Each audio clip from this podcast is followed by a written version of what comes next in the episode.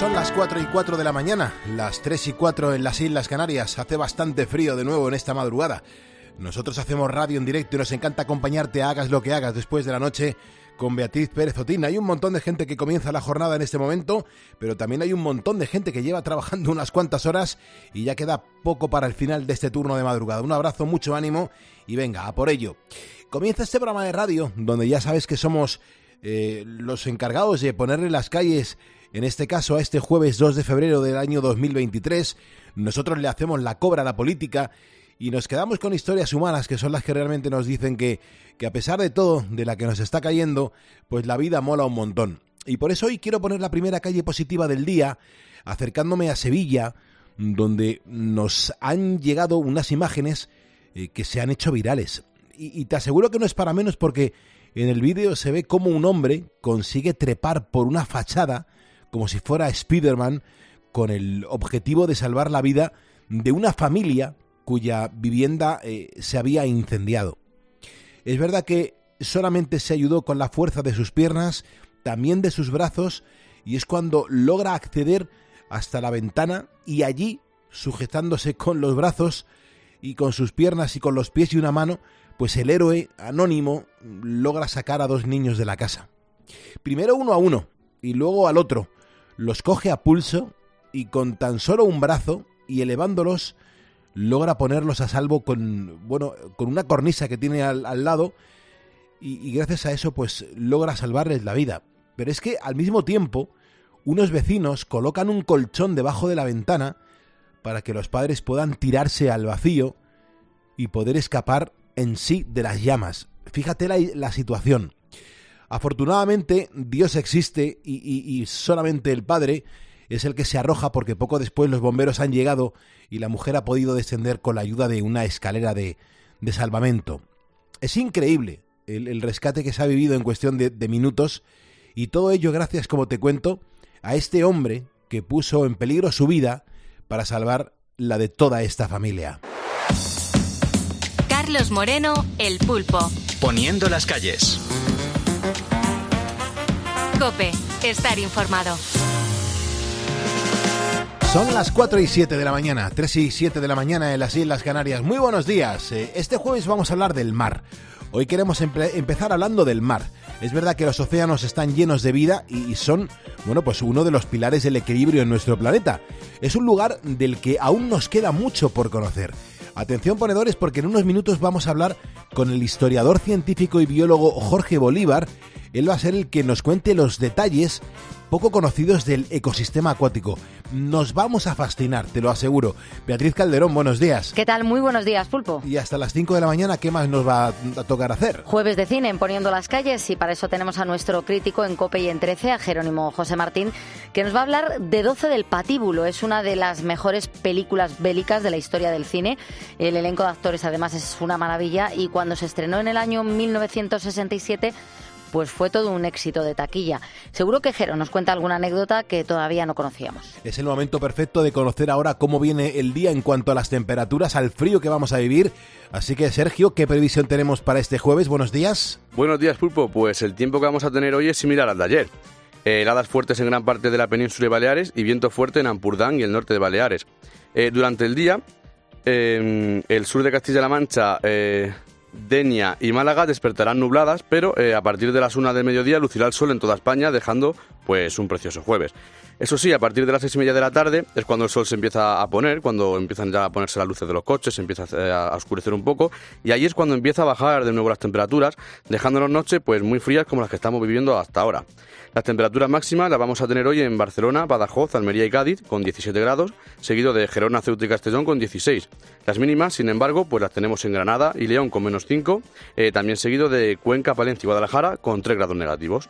Muchas gracias, Sergio. Hay ponedores que fueron diplomados por el simple hecho de marcar el teléfono de este estudio, el 950-6006, entrar en directo y contarnos cómo le estaban poniendo las calles a la jornada. Hola, buenos días, Pulpo y compañía. Muy bien, buenos días. ¿Dónde te encuentras ahora mismo? En Corella, Navarra. Ajá, ¿estás trabajando? Así es. Ajá. ¿Se puede saber tu profesión? Sí, sin problema, policía local. Estaba patrullando por el pueblo y desde el principio os he escuchado. Muy buenos días, Pulpo. ¿Por dónde andas? Pues estoy haciendo un reparto de prensa por Granada, concretamente por Santa Fe. Fíjate. Hola, muy buenos días. ¿Por dónde andas? Eh, andando poco, estoy parado ahora mismo, estoy en la habitación, estoy mirando por la ventana y estoy viendo ya cómo se han puesto la calle. De vez en cuando pasa algún autobús nocturno, un búho. Bien. Buenos días, Pulpo. Pues Aquí poniendo las calles, como todas las noches. Estoy en Pamplona. Pues aquí estoy, entre amortiguadores, palés y carretillas. Ahora mismo llevo de carretillero y preparación de pedidos. Muy buenos días, Pulpo, ¿cómo estamos? Pues estoy en los astilleros de la Naval aquí en Bilbao. Estamos haciendo barcos, estamos haciendo balearias, estamos haciendo dragas, estamos haciendo calderos. Mira, hace unos años hicimos unas dragas que eh, fueron para Dubái, para hacer las islas que parecen el, el globo, todo eso, el rollo, eso se han hecho aquí las dragas en Bilbao. Poniendo las calles. Me encantaría que en este jueves marcaras tú el teléfono de este estudio y que entraras en directo para contarnos por qué no estás durmiendo, a qué te dedicas, qué tipo de ponedor eres. El teléfono es gratuito, nos puedes llamar cuando quieras y recuerda que si entras en directo te vamos a mandar el diploma oficial de ponedor de calles. Te repito el teléfono 950 6006. Si me estás escuchando es porque eres un ponedor y juntos vamos a por el jueves. Son ponedores, los Perro.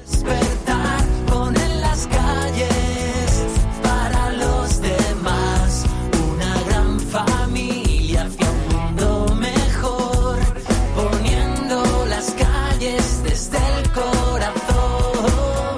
Escuchas Poniendo las calles. Con Carlos Moreno, El Pulpo. Cope, estar informado. A ti, por madrugar más que nadie, a las 4 y 11 de la mañana, te confirmo que mañana estará Mocedades en este programa de radio. Y por eso hoy vamos a hablar de música en nuestro facebook.com barra poniendo las calles. Hoy te pregunto si tienes un grupo favorito, quizá un artista particular, una canción preferida. Cuéntanoslo a través de esta red social porque te vamos a leer y te vamos a integrar directamente en este programa de radio. Si nos sigues, te mencionamos. Muy buenos días.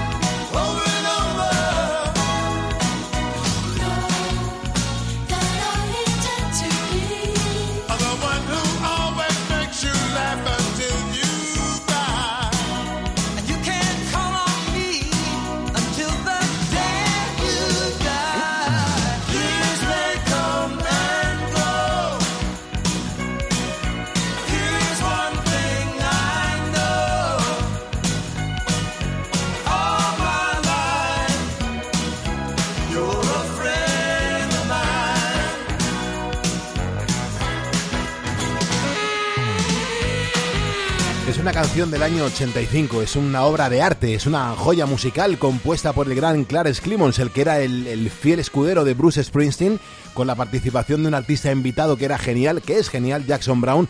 Tenemos la, la suerte de tenerle entre nosotros y juntos hicieron esta obra de arte, mm, esta música que nos anima muchísimo y sobre todo a ti que vas con el camión, a ti que estás en la fábrica, a ti que estás en esa garita de seguridad, pues intentando que todo salga un poquito mejor y sobre todo que no decaiga la noche, porque si cae, decae la noche nos vamos a agobiar y eso no es bueno. Somos ponedores y tenemos la responsabilidad de ponerle las calles a este jueves 2 de febrero con muchísima alegría y es verdad que muchas veces, ¿verdad, Bea? Nos apoyamos en la música. La música nos da mucha vida y la música es mucho más importante de lo que nos imaginamos. Te ayuda en todo momento, si estás deprimido, si estás contento, si estás feliz. Además, eh, recuerdas momentos gracias a la música. Hay veces que dices, ahí estábamos escuchando esta canción.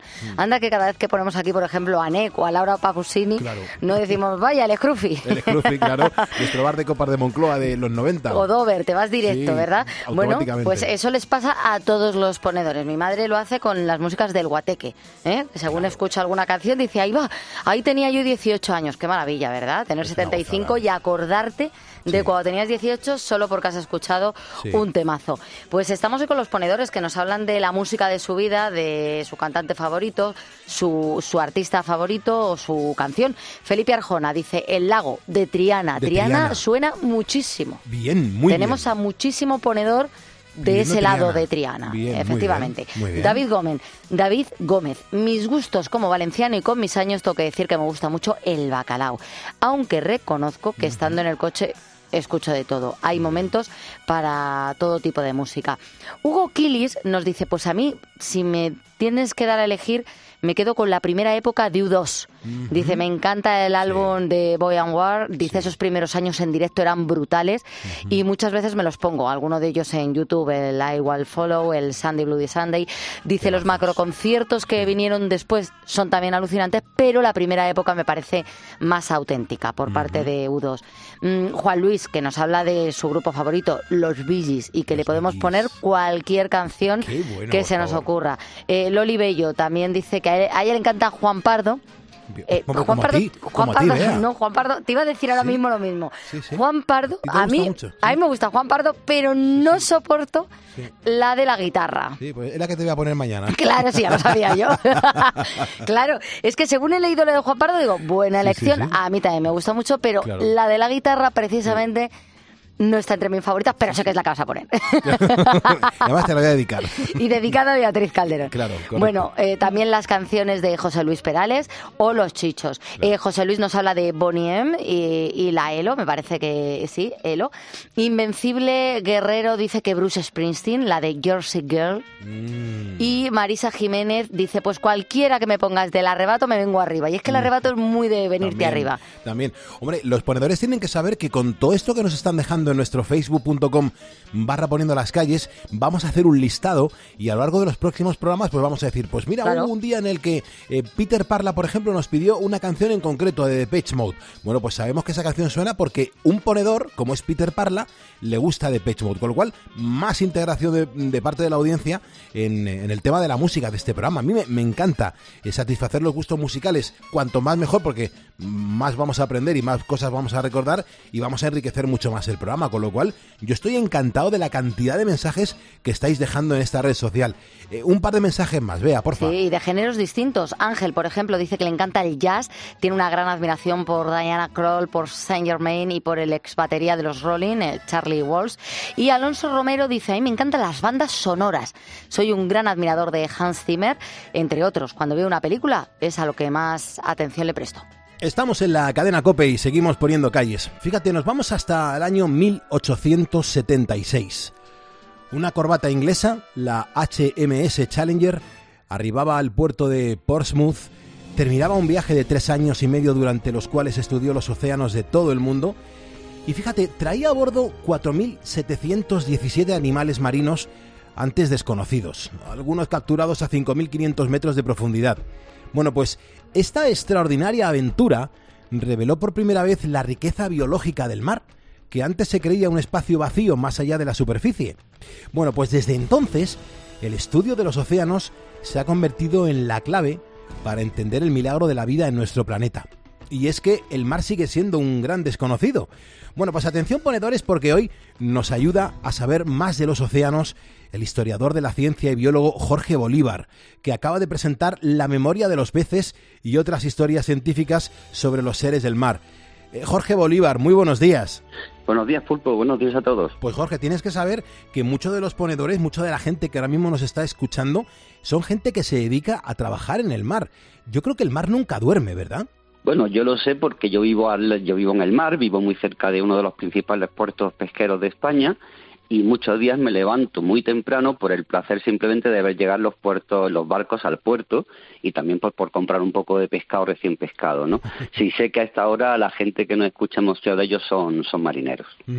Es impresionante, nos ofrece muchísimas cosas el mar y nos apetece mucho conocerlo. Por eso creemos que lo que tú has publicado, este libro, nos, nos pone en, en- en- en situación de lo que realmente nos ofrece el mar. ¿Realmente tú piensas que nos queda mucho por conocer de- del mar o lo fundamental ya lo tenemos controlado? La biología, el estudio de la biología de la vida se ha basado sobre todo en la Tierra, porque somos seres terrestres, los seres humanos, tenemos cerca, tenemos eh, en nuestro ambiente es el terrestre. Entonces es normal que hayamos ignorado al mar durante muchísimo tiempo. Al mar lo hemos visto como una vía de comunicación, como un proveedor de alimentos, pero en realidad no se había estudiado biológicamente hasta hace poco más de un siglo. O sea que creo que sí, que hay muchísimas cosas todavía por descubrir del mar y muchas de ellas, las que sabemos hasta ahora, nos han sorprendido porque algunas de ellas parece que superan lo que creíamos los límites de la vida y creo que nos quedan muchas cosas todavía más por descubrir. Pero fíjate, una cosa que me ha llamado muchísimo la atención de tu libro es que tú en él pues hablas que nuestra admiración debería empezar por el propio agua. ¿Por qué a día de hoy nos tiene que sorprender el agua? Bueno, el agua y la vida están absolutamente ligadas y el agua es un elemento muy abundante en la Tierra, es el más abundante y la vemos como algo absolutamente usual. Y sin embargo, el agua es un elemento, pues, químicamente muy sorprendente, ¿no? Yo creo que el agua y la vida se han adaptado mutuamente y, de hecho, yo creo que lo que ha hecho el agua ha sido obligarnos a funcionar dentro de sus parámetros. Por eso la vida surgió precisamente en el mar, porque la vida es un reflejo de las potencialidades del agua. Es, es impresionante, es, es la vida lo que estás narrándonos ahora mismo aquí en la cadena Cope. Además, en tu libro lo que haces es que nos desvelas los últimos descubrimientos de la biología marina, pero como científico que ha estudiado gran parte de lo que rodea el universo, eh, ¿qué descubrimiento es el que más te ha sorprendido?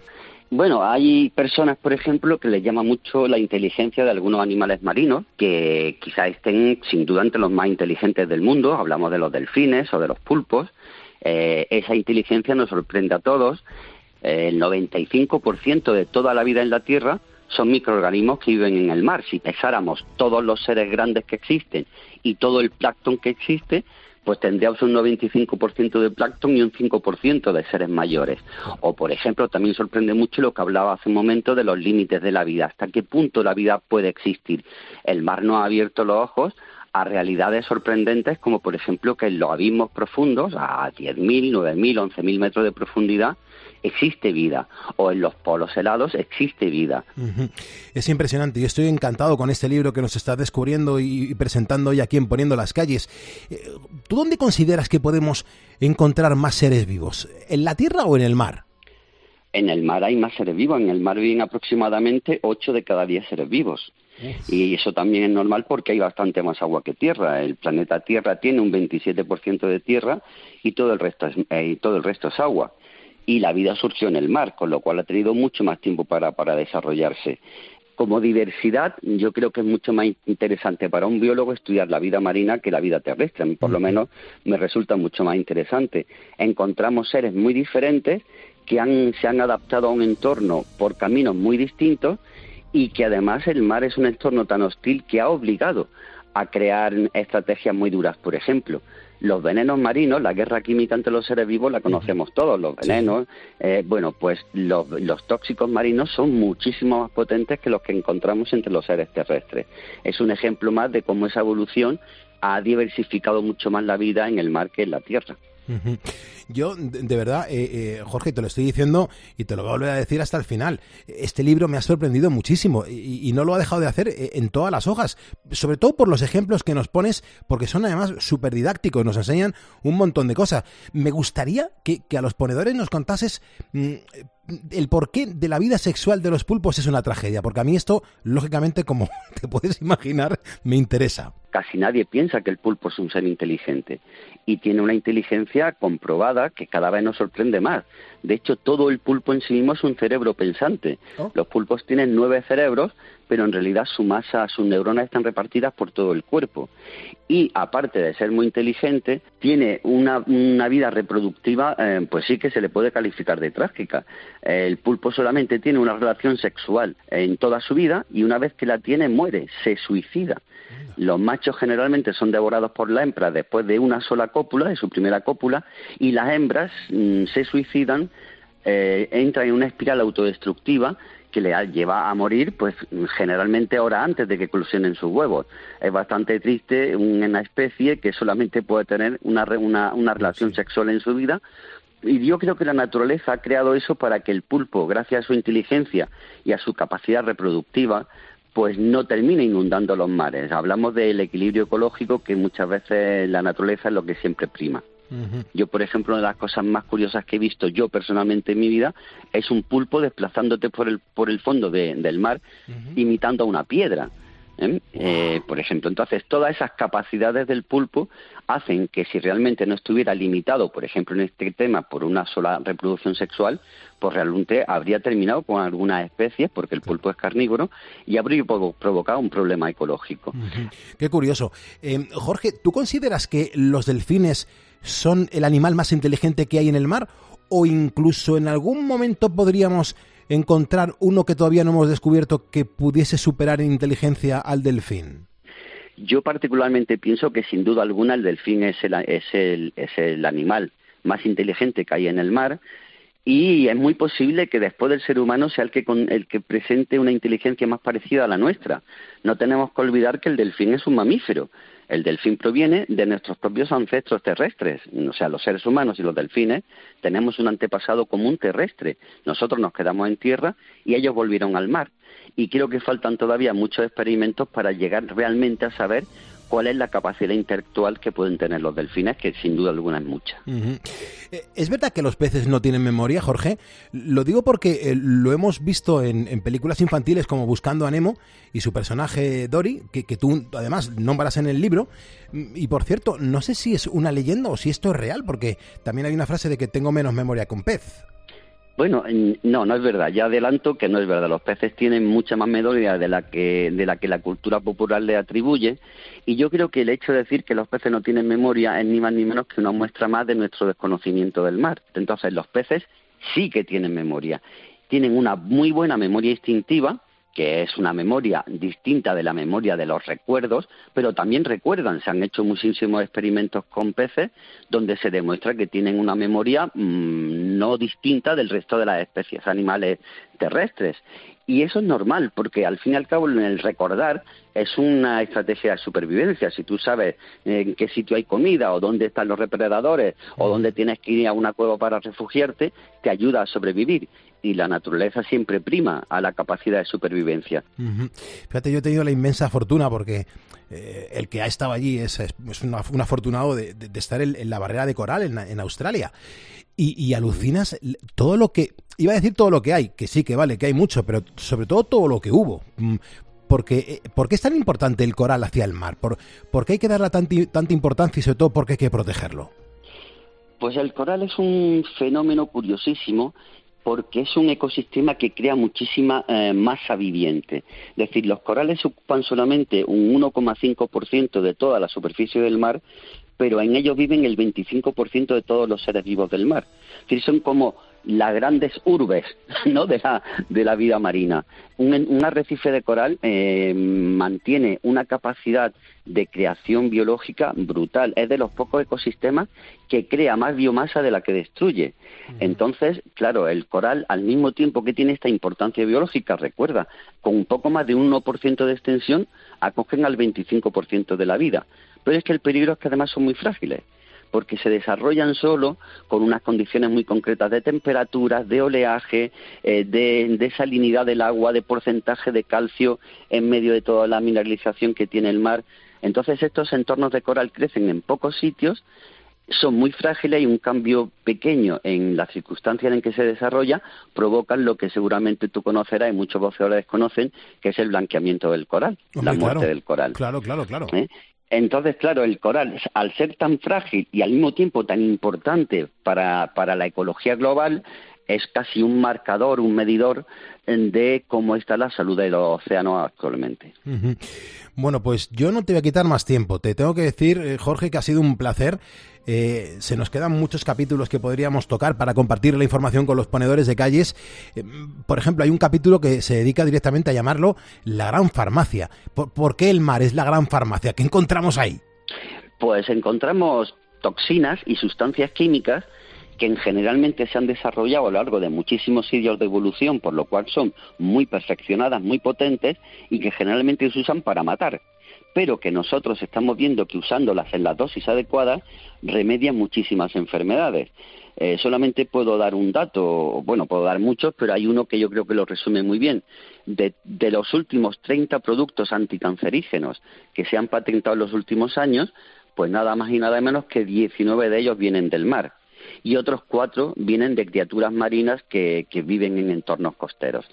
Quiero decir, eh, estamos descubriendo que la- la- el mar posee una riqueza química dentro de la biología que nos va a permitir hacer unos medicamentos quizá mucho más potentes o mucho más prometedores o con muchos menos eh, efectos secundarios que, que la, que, la, que, la, que, la, que la medicina terrestre, es decir, que los compuestos que se han sacado de la vida terrestre.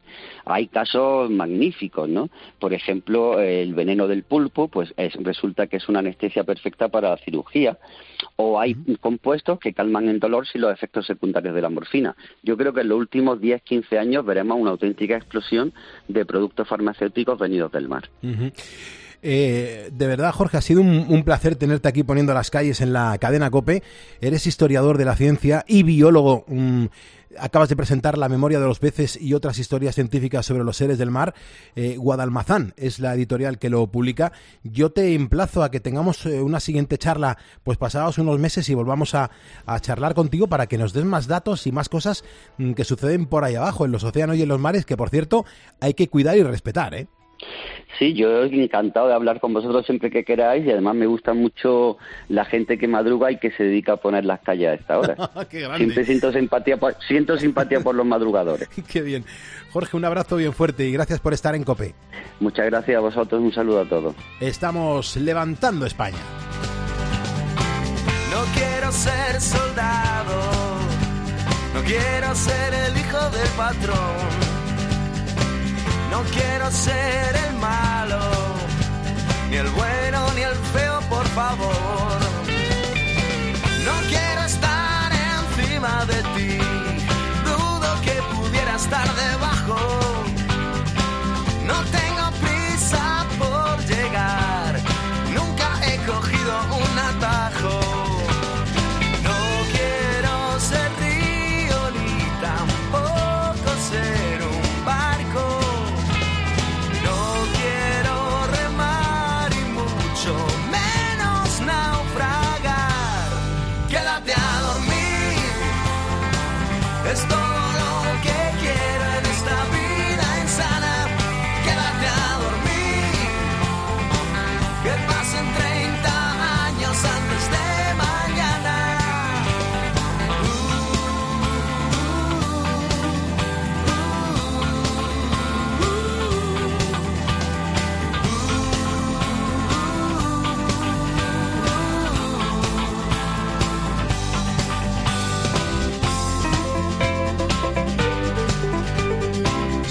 los ponedores que ahora mismo estáis escuchando la radio porque estáis trabajando. Em, Me mandáis pues vuestra localidad desde donde nos estáis escuchando, donde estáis presentes. Javier Trascasa me cuenta que ahora mismo está en Burgos y nos manda saludos. Es que, claro, vea, hay gente que, joder, pues que empieza a lo mejor su jornada estando en Almería y, cuando finaliza su trabajo pues está eh, perfectamente en Cáceres. Te quiero decir que hay gente con los camiones se va moviendo de un lado a otro y siempre per- permanecen pues atentos a lo que vamos contando aquí en la cadena COPE. Es que la radio, con la radio de fondo puedes hacer tantas cosas que es una gozada saber por dónde están nuestros ponedores. Tenemos ponedores nómadas ¿eh? que se van moviendo y trasladando. Y hoy hablándonos además de música, que nos gusta mucho eh, saber los gustos de nuestros ponedores y, y nos está quedando claro ¿eh? por dónde van los tiros. Qué bien. Gusta mucho la música española ¿eh? entre los oyentes. Pero de Luis- todos los palos, ¿verdad? Eh, sí, tocan Mm. todos los palos, pero tiran mucho por, por aquí, por casa.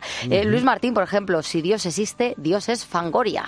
Eh, qué bien, buenos. bien, o. Juan Muñoz, eh, al ser músico en parte soy de gustos muy variados. Pulpo, me encanta Ennio Morricone, pero también Perales, Manuel Alejandro, Juan Carlos Calderón, Evangelis, Hans Zimmer, Antón García Abril, tú imagínate, eh, muchos no tienen nada que ver los unos con los otros. No, no. Atareco habla de los panchos, dice es mi grupo favorito. Antonia Hidalgo dice, la verdad es que tengo muchas. Eh, de Alberto Cortés, cuando un amigo se va, eh, de Joan Manuel Serrat Mediterráneo, harto ya de estar harto, Pablo Milanés, Yolanda, José Luis Perales, ¿qué pasará mañana? Oh. Eh, Mocedades, eres tú, Mañana, que mañana le gusta aquí. mucho. Eh, Antonio Bastidas, su artista, su artista favorito es Mark Knopfler.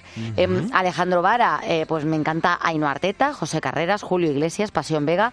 Los sabandeños. Y en cuanto a géneros, Pulpo me vuelve loco la ópera, el folclore, el rock and roll y también el canto gregoriano. Bueno, es una, una gozada. Son cientos los mensajes que estamos recibiendo en nuestro facebook.com barra poniendo las calles. Hoy estamos hablando de música, buscamos tu canción favorita, tu temática favorita o, por ejemplo, pues tu estilo favorito. Hay un montón de mensajes que nos van a servir para, bueno, poco a poco, pues configurar la música que vaya sonando en los próximos días aquí en Poniendo las calles. Luis Manuel Gallego Estevez, nos acabas de seguir en Facebook. Aquí me aparece tu nombre y tu foto. Así que, Luis Manuel, te saludo y te doy las gracias. Oscar Fernández Herranz, también lo acabas de hacer tú. Veo tu foto, te veo a ti y te doy las gracias por estar con nosotros poniendo las calles. En este momento somos en Facebook ni más ni menos que la friolera cifra de 87.021 ponedores. Es decir, si tú te sumas, se irá incrementando esta cifra y seguiremos creciendo y enseguida pues lógicamente te mencionaré para darte las gracias y la bienvenida. Así que súmate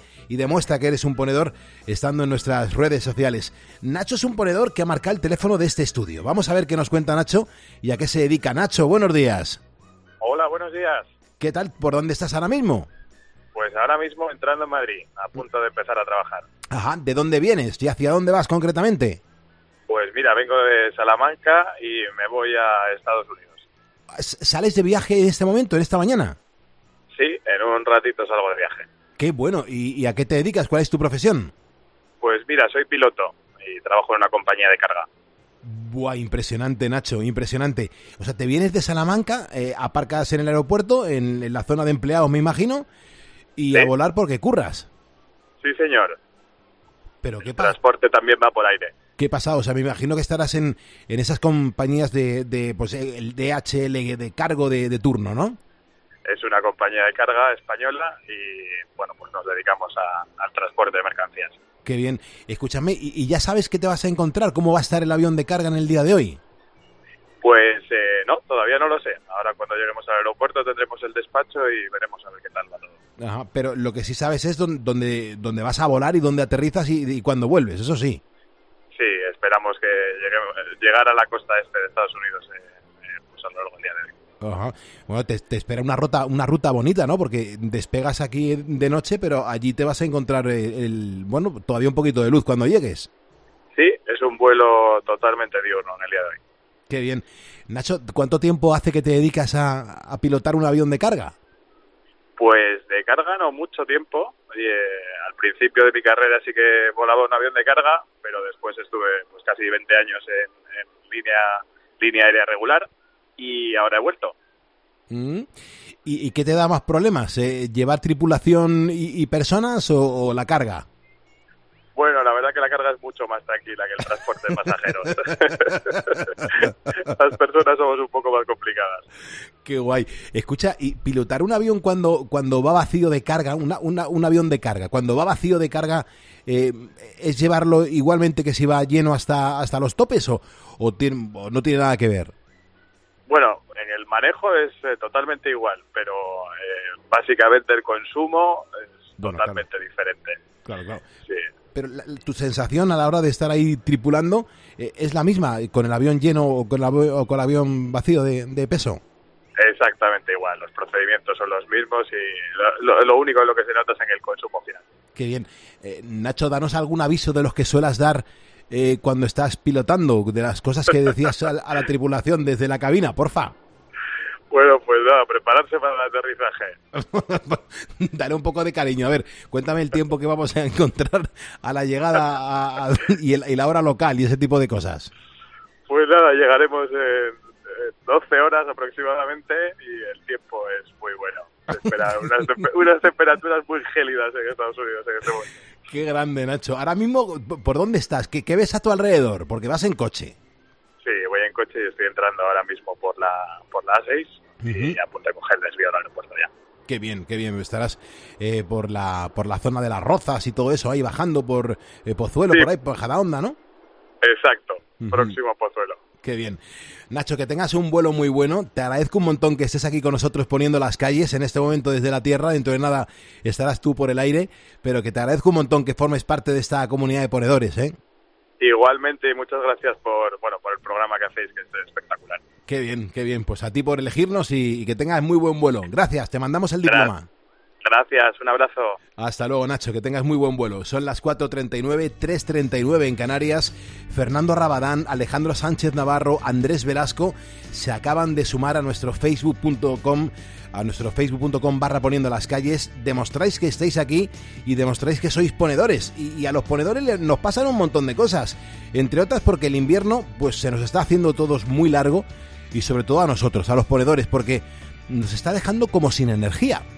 Lo mejor de todo es que hay una muy buena noticia, es que el laboratorio Ahora Health nos ofrece la solución para conseguir ese chute de vitalidad que tanto necesitamos. Se llama el kit de Ahora Ponedores. Es algo exclusivo que han hecho para nosotros.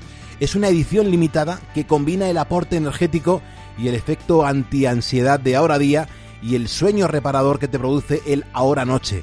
Ambos productos son completamente naturales y no tienen efectos secundarios. El cofre de los ponedores, el kit de los ponedores, lo puedes encontrar en la página web ahoralife.com. Ahora lo escribimos sin H. Y bueno, pues ahí vas a poder ver toda la gama de productos para la salud y el bienestar que ahora Health pone a tu disposición.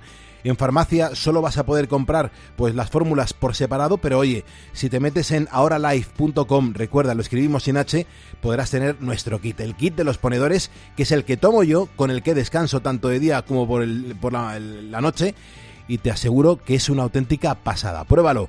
441, 341 en Canarias. Carlos Moreno, El Pulpo. Poniendo las calles. Cope, estar informado. Si afecta a tu bolsillo, le interesa a Carlos Herrera. Nuestra economía aún no está a nivel pre-pandemia. Somos la economía con una mayor proporción de empresas sin empleados de nuestro entorno, solo al nivel de Grecia y Portugal. Pensemos que las empresas de cierto tamaño son el aliento de la prosperidad social. Carlos Herrera, Marc Vidal y tu economía. De lunes a viernes desde las 8 de la mañana. En Herrera en Cope. Escuchas Poniendo las calles. Con Carlos Moreno, El Pulpo. Cope, estar informado. Y nos vamos al cine para verlo con otros ojos. Mayor Reisman. El mando aliado le ordena que seleccione 12 reclusos sin graduación, sentenciados a muerte o a largas condenas, y los lanzará en paracaídas secretamente en determinado lugar de Francia para llevar a cabo una misión que puede cambiar el curso de la guerra. A esos hombres se les conocerá en adelante como los 12 del patíbulo.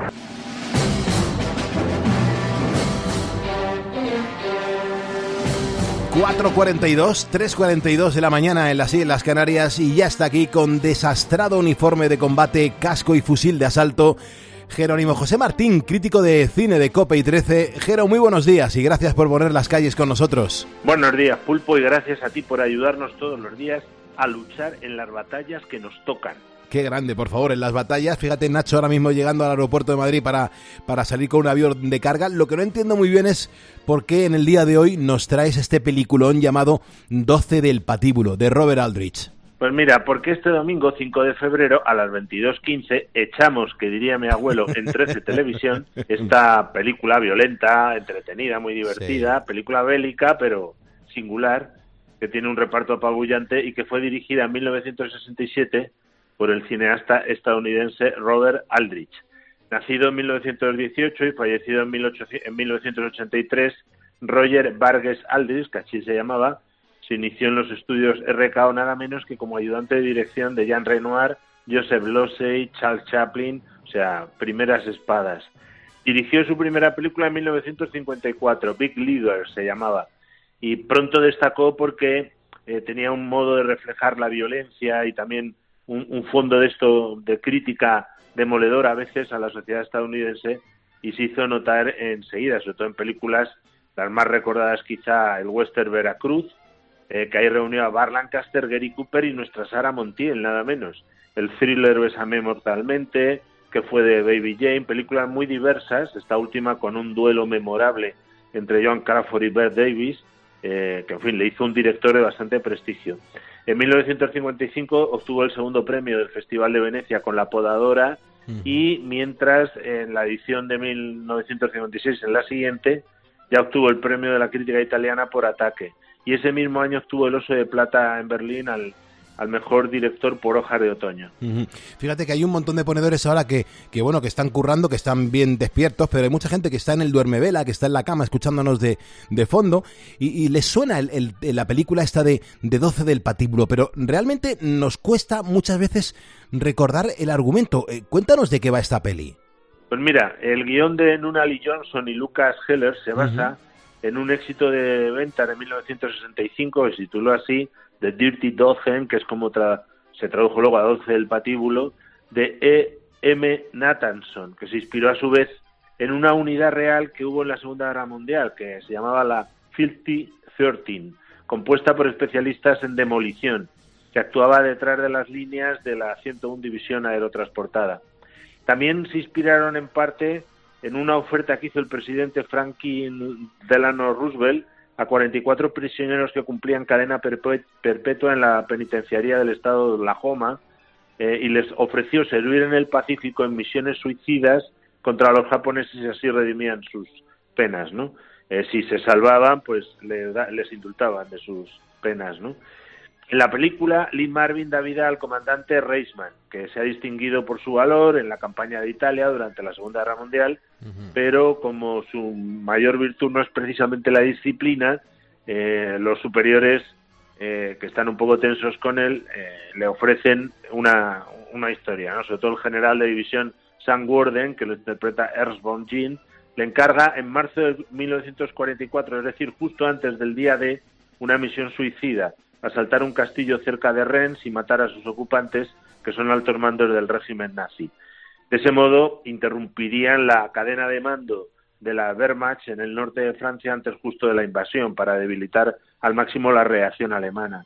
Y para eso eh, tendrá que someter este oficial a un durísimo adiestramiento a 12 presidiarios, todos ellos condenados por delitos graves, a los que se les ofrece esa oportunidad de ser indultados si participan en esa misión peligrosísima. Eh, con el paso de los mm, de los años, porque esta canción, esta canción digo, esta película Jero, pues tiene sus años y todos reconocemos que 12 del patíbulo, pues, oye, es una gran película. Yo no sé si en su época, en su en su momento, pues tuvo éxito. Fue un enorme éxito comercial. Costó hacerla unos 5,4 millones de dólares y se calcula que tuvo una recaudación mundial de 45,3 millones, es decir, ocho veces más. De hecho, fue la cuarta película más taquillera de 1967. En cuanto a la crítica, la mayoría elogió el buen hacer del reparto, que está lleno de estrellas, ¿no? Pero bastante reprocharon su humor cínico y su violencia explícita. Era justo este cambio de tiempo en el que se explicitaba demasiado la violencia. Y en fin, hoy día en concreto son positivas el 81% de las 52 reseñas reunidas en Rotten Tomatoes, eh, que le dan una media, una nota media de 8 sobre 10. Por una vez y sin que sirva de precedentes, yo le bajaría medio punto, a siete y medio así, porque creo que le, es más justo. La película ganó el Oscar en 1967 a los mejores efectos de sonido y fue nominada también a mejor actor de reparto, a John Cassavetes. Eh, también montaje, que es de Michael Luciano, y, y sonido. Fue nominada al Globo de Oro al mejor actor secundario, también John Cassavetes, y, y al premio del Sindicato de Directores al mejor director. Luego ha influido mucho en numerosas películas posteriores, claro. Eh, Comando en el Mar de China, Mercenarios sin Gloria, aquel maldito tren blindado, que son presentadas por muchos estudiosos como remakes de alguna manera de 12 del patíbulo, pero sobre todo influyó en Malditos Bastardos. Eh, y en concreto, además, generó una trilogía de películas para la televisión. 12 del patíbulo, la siguiente misión, 12 del patíbulo, la misión mortal y 12 del patíbulo, eh, misión fatal. Ahí con, con una parte del reparto solo, claro, no diré por qué, pero eh, para no hacer spoilers de la película que estamos comentando. Desde luego, eh, estoy viendo la ficha de doblaje de esta película y es impresionante. Es una película que se dobla en Barcelona, en, el mismo año en el que esta película sale a las pantallas. Es una mm, película doblada y dirigida por José Luis San Salvador con un montón de, de actores de doblaje de la época, pues Felipe Peña, Manuel Cano, Rogelio Hernández, Joaquín Díaz, Miguel Ángel Valdivieso, José María Angelat. Eh, Qué pena porque la- todos los que acabo de nombrar eh, eh, estaban fallecidos ya y, y son los maestros del doblaje en nuestro país, las voces de las grandes películas de la época. Eh, esto es un peliculón, la- los 12 del patíbulo. Eh, ¿Cómo fue el casting? Pues mira, fue complejo, te puedes imaginar, ¿no? Porque eran un montón de estrellas. Y en concreto, además, el reparto que final, después de todos los las selecciones, incluía a numerosos veteranos de la Segunda Guerra Mundial, eh, porque claro, todos estos actores habían participado en ella. Lee Marvin, Robert Weber y, Robert Ryan habían sido, habían estado en los Marines, Terry Savalas y George Kennedy en el Ejército de Estados Unidos, Charles Bronson en las Fuerzas Aéreas, Ernst Borgnine en la Marina eh, y Clint Walker también en la Marina Mercante, ¿no? John Wayne fue la elección inicial para hacer de Reisman, pero rechazó el papel porque eh, su personaje de un adulterio y tal, se lía con una mujer inglesa cuyo marido estaba peleando en el frente y eso no le gustó mucho a John Wayne. Jack Palance rechazó el papel de Archer Mabot eh, cuando no quisieron reescribir el guion para hacer que su personaje perdiera su racismo, ¿no? Y luego Telly Savalas asumió el papel en su lugar. Seis de la, de la docena de estrellas eran estadounidenses, pero los que se llaman en la película Back, Black, Back Six eran actores residentes en el Reino Unido. Que ahí están el inglés Colin Maitland, los canadienses Donald Sutherland y, y Tom Baxi, y los estadounidenses Stuart Cooper, Al Mancini y Ben eh, Carruthers. O sea, había de todas las de todas las procedencias, lo cual le va muy bien a la película, porque es lo que pasaba justamente eh, en los componentes del ejército estadounidense que participó en la Segunda Guerra Mundial. Desde luego, desde luego que sí.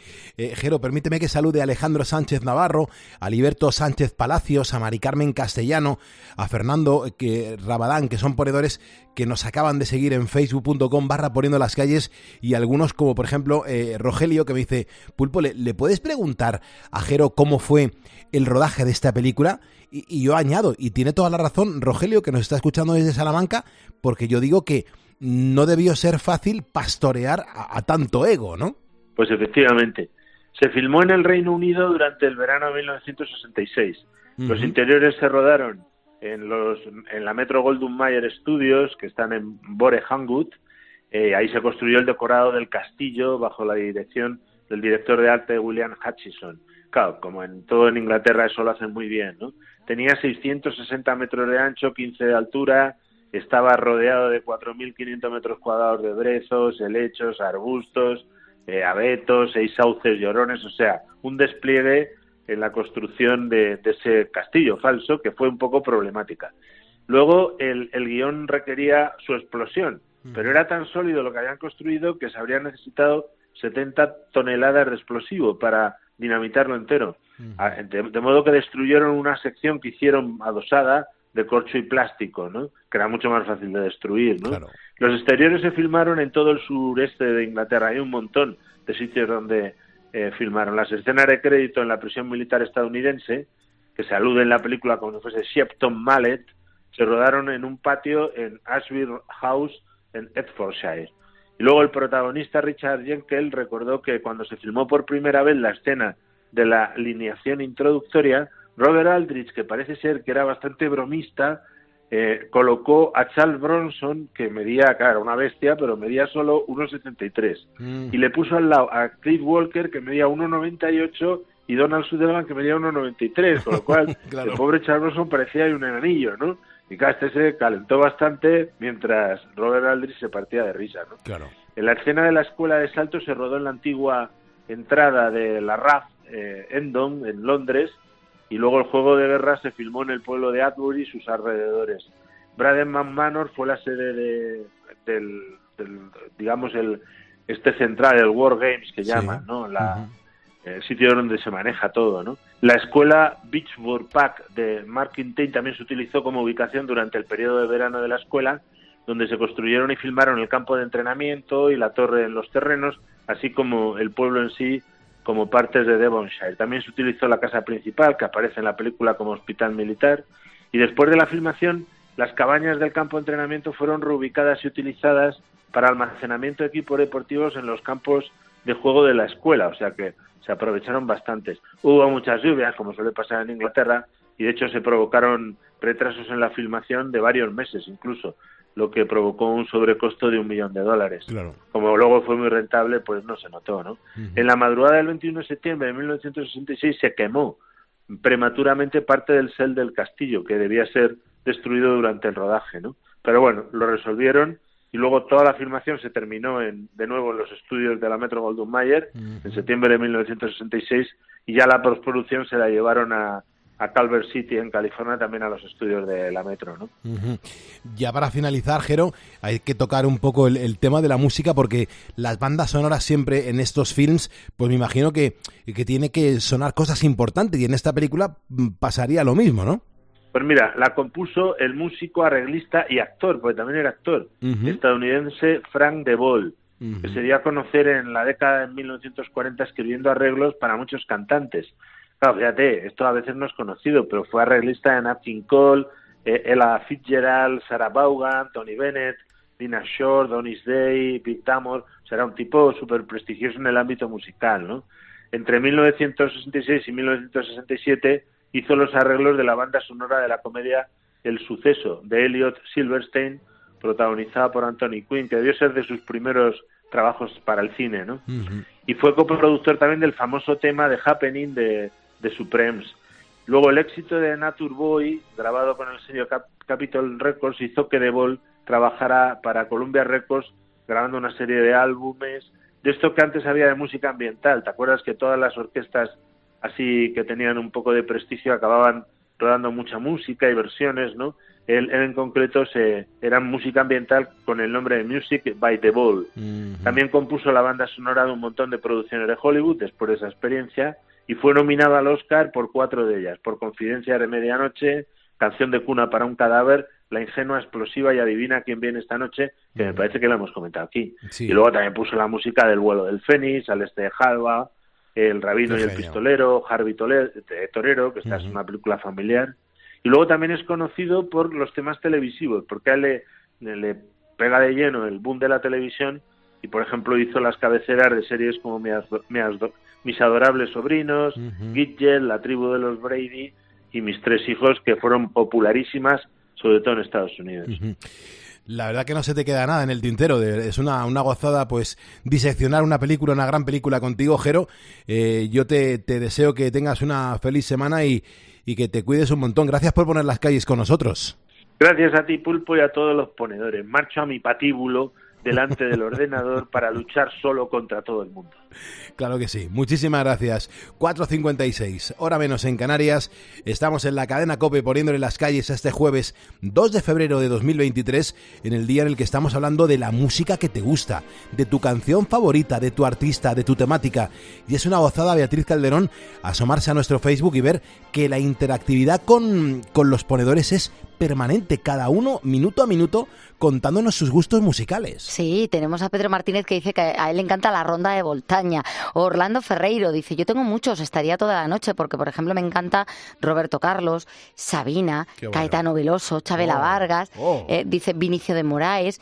Bueno, pues eh, son eh, muchos los que nos cuentan. Tron Trono nos habla de que sus favoritos son Deep Purple, la canción Sunk on the Water, Radio Futura con la canción de Juan Perro y luego Barón Rojo con Los Rockeros van al infierno, que está entre sus canciones favoritas. Bueno, pues eh, vamos a seguir disfrutando de las cosas que nos vais pidiendo a través de, de nuestras redes sociales. Eh, enseguida nos eh, sumergimos en la segunda hora de Poniendo las calles. Eh, tenemos un montón de cosas preparadas para ti. El pasan cositas. Tenemos que hablar del mundo del motor. Tenemos que hablar, por supuesto, de la máquina del, del tiempo con esas canciones especiales que ABBA nos está regalando en esta semana y sobre todo eh, conociendo a los ponedores que minuto a minuto nos vais siguiendo y nos demostráis que aquí estáis con nosotros. Sergio Enríquez, Juan José Castiblanque, Carlos García López y David Beltrán son ponedores que se acaban de sumar a este primer despertador de la radio. Recuerda que si nos acabas de sintonizar, te doy la bienvenida, te doy las gracias, no cambies el dial porque en la próxima hora vamos a hablar del dinero que ha llovido en Marbella. Esto ocurrió tras un accidente de tráfico y la imagen que nos ha dejado de decenas de personas bajando de sus coches para recoger los billetes es digna de análisis. Antes Gonzalo Zavalla tiene que actualizarnos la información y nosotros pues tenemos que eh, seguir poniendo calles, así que a por ello.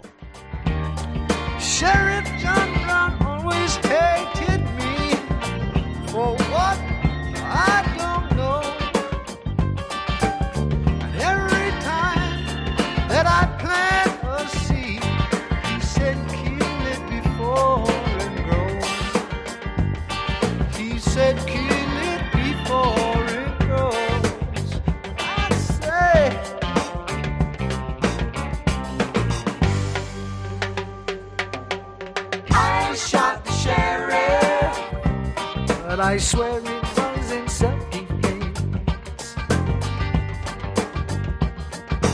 I shot the sheriff, but I swear